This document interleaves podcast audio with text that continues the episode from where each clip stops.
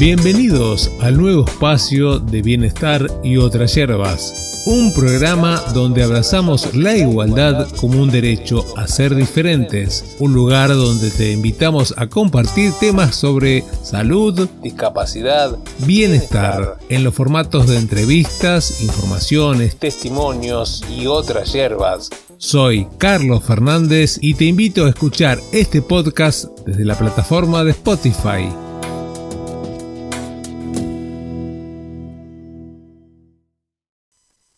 Estamos eh, comunicados telefónicamente con el licenciado Fernando Galarraga, director de ANDIS, la Agencia Nacional de Discapacidad. El pasado miércoles 27 de febrero se llevó a cabo el panel hacia una nueva ley de discapacidad en el auditorio de la Universidad Nacional Arturo Jaureche, la UNAG. Eh, así que vamos a estar hablando sobre eso y algunas cosas más. Eh, Fernando, muy buenos días y bienvenido a Bienestar y otras hierbas. Hola, buen día, ¿cómo estás? Gracias por el llamado y por el interés en esta temática. Eh, vos sabés que los ejes, uno de los ejes principales en bienestar y otras hierbas es justamente la discapacidad. Por eso este, estamos muy atentos a todo lo que está sucediendo. Y esta nueva eh, propuesta de esta nueva ley de discapacidad, eh, ¿en qué estado está y cómo comentarle a la gente que está escuchando? Eh, bien, en realidad estamos en una etapa de consulta, de diálogo y de escucha con todos los sectores de la sociedad. El presidente Alberto Fernández anunció el primero de marzo el envío de esta ley. Eh, tres importantes leyes anunció en ese momento. Una es la de discapacidad. Nosotros ya estamos trabajando para eh, dialogar con, todos los sectores de la sociedad. Hay una página web, hay un correo electrónico, formularios donde la gente está enviando sus aportes. Ya en pocas semana hemos recibido más de mil aportes, eh, lo cual es, un número importante. Y este lunes arrancan las, las audiencias públicas que tienen ya todo un formato predeterminado, como, como se hacen audiencias públicas para las tarifas de gas, eh, para los servicios, como se hicieron en su momento para la ley de medios. En este caso eh, empiezan seis, siete audiencias regionales en todo el país para escuchar y para recibir aportes. Luego todo eso será volcado en el articulado, en el proyecto de, de articulado de la nueva, de la nueva ley eh, que esperamos este año pueda tratar el Congreso y aprobar antes de, diciembre. ¿Cuál es el plazo que hay para esta consulta federal? En principio termina el 31 de mayo eh, con eh, la finalización de las de las siete audiencias, audiencias que se van a hacer en, en, Neuquén, en Córdoba, en Chaco, en Tucumán, en San Juan, eh, y en la región del, del, AMBA, además de una, de una virtual. Es muy interesante porque hay mucho interés de participar. En, en Neuquén ya hay más de 100 personas inscritas para hacer uso de la palabra, en Córdoba estamos cerca de las 150, que son las audiencias que ya está abierto el, el registro, porque el registro de oradores se abre 15 días antes. Entonces, eh, en poco tiempo se anotó mucha gente que representa distintos sectores, universidades, organizaciones de la sociedad civil, familiares y por supuesto, y lo que más nos importa, muchas personas con, con discapacidad que quieren tomar la palabra, contar sus cosas, decir lo que pasa y, y ver cómo desde una nueva ley de discapacidad en la Argentina eh, podemos todos los sectores, tanto el Estado como la sociedad en su conjunto, eh, trabajar para derribar barreras y construir un país con menos desigualdad esto de, de, destruir estas barreras que tanto nos separaron ¿no? y nos siguen separando eh, y tratando de voltearlas. Leía un comentario de la misma Karina Castagnola, que fue una de las eh, personas que estuvieron esta, este día miércoles, puso a seguir trabajando unidos en todo el país para saldar esta deuda enorme de la democracia con las personas con discapacidad. Esto será un verdadero acto de justicia social. ¿Coincidí, Fernando? Sí, coincido. La ley vigente es una, es una ley de la dictadura eh, que refleja un modelo viejo, un modelo estrictamente médico, que no ve a la persona en, su totalidad, eh, que además a lo largo de estos años ha recibido más de 130 reformas, lo cual habla de que es una ley eh, antigua, que, fue muy emparchada y que necesitamos actualizar, clarificar, reorganizar fundamentalmente desde cómo se instrumentan los ejercicios de los derechos, porque nuestro país ha reconocido la convención, ha ratificado ese instrumento, le ha dado rango constitucional, es decir, eh, nosotros tenemos el corpus legal que reconoce claramente los derechos de las personas con discapacidad. Sin embargo, necesitamos un instrumento que instrumente cómo se garantiza el ejercicio real de esos, de esos derechos, para que no quede solo en los discursivos, solo en las buenas intenciones, sino que pasemos a los hechos, pasemos a la práctica concreta y que la gente note eh, y lo sienta en su vida cotidiana. De eso se trata impulsar esta ley, como todas las políticas públicas que venimos desarrollando en esta línea. Eh, qué buena la integración de, todo el mundo en, la posibilidad de dar una opinión, un aporte a esta eh, nueva ley que se está gestando. Hace un rato hablábamos al aire con Alejandro Sittenbaum, que es el presidente de ASDRA, y ellos están eh, trabajando con esta red argentina T21, y una de las propuestas era en las modificaciones el buscar también que se cumplan, porque una parte de lo que hoy ya existe, dice, dice la gente de ASDRA, que no se está cumpliendo, que además de las novedades que se puedan sumar, eh, buscar que esto sea eh, viable. Exactamente, lo que tenemos que mm, tenemos que eh, poner el acento es en, los mecanismos de seguimiento, en los mecanismos de monitoreo y, también en, que, que, todo el colectivo y toda la sociedad se apropie de esta nueva herramienta, porque indudablemente cuando una norma, cuando una ley eh, cuando un cambio tan significativo surge de la gente, como está ocurriendo, porque esta es una demanda de la gente, digamos, el, gobierno toma esta, esta demanda y lo, y lo lleva primero a, a, la decisión política del presidente de avanzar en este tema y segundo a, todo el proceso que está en marcha, eh, acompañado por, por todos los eh, por todo el gabinete y por todos los funcionarios de, y, máximos referentes del, de nuestro espacio político, pero mm, nuestra idea es que esto no sea solo de, del Frente de Todos o del gobierno del presidente y de Cristina, sino que sea eh, una ley de la sociedad. Y por eso es tan importante la participación, la convocatoria a ser parte de esta consulta abierta eh, durante todo mayo para, para recibir esos aportes. Y, y claramente los mecanismos de acompañamiento, de monitoreo, de seguimiento a lo que se genere luego, eh, va a ser crucial para que la ley tenga o cumpla con este objetivo que te decía al comienzo, que, realmente tenga impacto en la vida real de la gente. Estamos hablando con el licenciado Fernando Galarraga, director de Andis, Agencia Nacional de Discapacidad.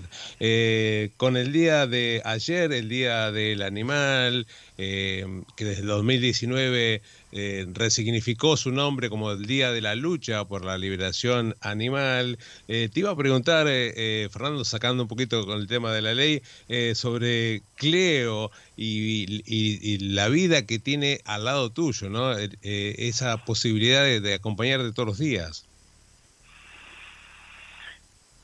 Sí, vos sabés que hay, hay muchos usos, mucha utilización de, de animales en actividades que, que realmente implican un maltrato, implican un, aprovechamiento, un abuso, digamos, de, de, la condición de animal.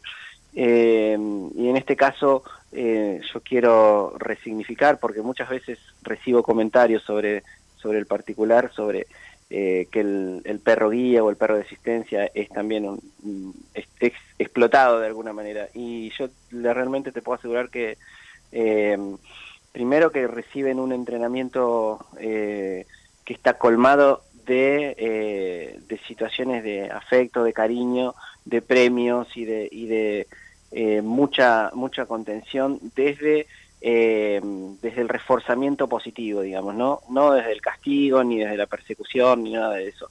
Eso es durante todo el entrenamiento. Y después en la vida cotidiana, yo siempre le digo a, todo el mundo, porque creo que la llevo a todos lados, está en todos lados, a veces se queda en casa y, todo el mundo me pregunta por ella. Eh, para ella es uno de los premios más grandes, uno de los momentos más lindos cuando, cuando recibe cariño, cuando la gente la saluda, la toca, la acaricia. Eh, y que es un tema polémico, porque vos viste que hay muchos perros que tienen un cartel que dice no tocar, estoy trabajando, eh, etcétera.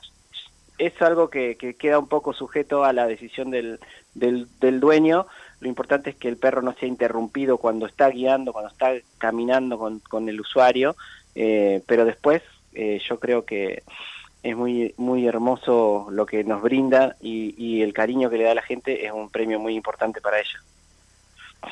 Vos sabés que en la imagen que pusimos en el flyer incluimos una foto que vos tenés abrazado a Cleo porque consideramos, justamente hablando de que ayer fue el Día del Animal, eh, ella es eh, eh, parte de, tuya al punto de que es tus ojos en el traslado cotidiano. sí, sí, sí. Nosotros siempre hablamos entre usuarios de perros guías y de otros perros de asistencia que el perro que acompaña a una persona ciega es como el universitario de los perros de asistencia. Eh, o sea, es que hay eh, perros que se entrenan para muchas cosas. El perro guía es como el, más avanzado, el que se busca que tenga el mayor nivel de inteligencia y el menor grado de, agresividad, eh, porque uno deposita su vida en, los ojos del perro. Eh, el perro toma decisiones en la calle que, que implican mi propia seguridad, ¿no? Eh, yo le digo, vamos para tal lado, vamos para tal otro, eh, pero el que toma la decisión de, pasar por un determinado lugar, elegir la mejor ruta, eh, evitar tales obstáculos, etcétera, incluso hasta de desobedecerme, porque yo le puedo decir, avanzá, avanzá, que quiero ir por esta vereda, y si ella ve que hay un pozo ahí adelante, me va a desobedecer y me va a hacer esquivar ese pozo. Y entonces esas cuestiones son, son maravillosas y uno genera un vínculo que es trasciende esa relación del esa relación de, dueño y, perro, ¿no? Que va mucho más allá. Vos sabés que me quedé con, el, final de la película, me, me, faltó, porque seguía un comentario tuyo en las redes que dijiste, bueno, después de Cofed y después de la lluvia, voy a, aceptar el desafío de caminar por las veredas de San Carlos de Bariloche, que hay tantos desniveles, eh, con Cleo justamente. Eh, la, la verdad que quisiera saber qué pasó con esa experiencia. ¿Cómo te fue con las subidas y bajadas en Bariloche? No, fue increíble, fue increíble porque yo he ido, es la tercera vez que estoy en, Bariloche, fui en la secundaria con un viaje de egresado, después fui otra vez una visita a instituto. Bueno, cerrado el capítulo entonces, el desafío en Bariloche. Y por último, preguntarte, eh, esta última eh, reunión del Consejo Federal de Discapacidad, eh, esta asamblea que se realizó justamente en Bariloche, ¿podés comentarnos qué, en qué consistió y a dónde llegó? Bueno, el COFEDIS, que está integrado por representantes de todos los gobiernos provinciales, la Ciudad de Buenos Aires y, el Estado Nacional, eh, y representantes de la sociedad civil, se reúne tres o cuatro veces al año aproximadamente. Abordamos, eh, presentamos informes sobre todo el que hacer primero y de las distintas jurisdicciones y después tomamos un tema central como eje para eh, aprovechar y tener una foto nacional, digamos, tener una, una eh, radiografía de la realidad eh, en todo el país sobre determinados temas. Ya abordamos el tema de accesibilidad, ya abordamos el tema eh, turismo accesible, más específicamente, y ahora eh, tocó inclusión laboral, que es el gran déficit que tienen, el, la gran deuda que tenemos eh, como sociedad con las personas con discapacidad, no solo el Estado, nacional que incumple el 4% del cupo, sino todos los sectores de la sociedad, porque cumpliendo el cupo en el Estado no se resuelve la desocupación de las personas con discapacidad solo. Eh, y la situación es compleja, eh, es muy difícil, faltan instancias formativas, falta también que las propias personas con discapacidad se, en esta etapa se animen a confiar en que estamos trabajando para promover inclusiones laborales reales y, y efectivas, eh, genera mucha mucho desánimo ser siempre eh, em, aspirante a, ¿no? O siempre un becado o un pasante, etcétera. Y, esto le ocurre a muchas personas con discapacidad en todo el país que durante muchos años eh, son reciben una beca o cobran un cuarto de lo que cobran sus compañeros eh, cumpliendo la misma función y nunca llega a la instancia de, de pasar a planta permanente etcétera. Entonces, eh, hay un enorme trabajo por hacer, un enorme trabajo por hacer eh, y confiamos en que la ley refuerce esta responsabilidad social del Estado y de la sociedad en su conjunto para derribar las barreras que impiden que hoy las personas con discapacidad, 8 de cada 10, eh, no accedan al mercado laboral. Hablando de la inclusión laboral en las personas con discapacidad, el 4% no alcanza solamente al Estado, al ámbito privado también, y que tampoco se cumple ese 4%, Fernando. En el Estado es el 4%, en el ámbito privado no hay ninguna norma, ninguna ley que, estipule un cupo.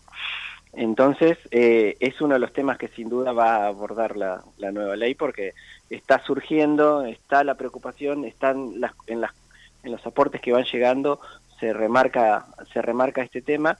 Y por otro lado, eh, hay experiencias internacionales, países eh, como Chile, Uruguay, eh, en Europa, en otras regiones del mundo, hay cupos similares en, inclusión laboral que me parece que son buenas prácticas y ejemplos que tenemos que mirar para que todos los sectores de la sociedad asuman un compromiso mayor con este tema.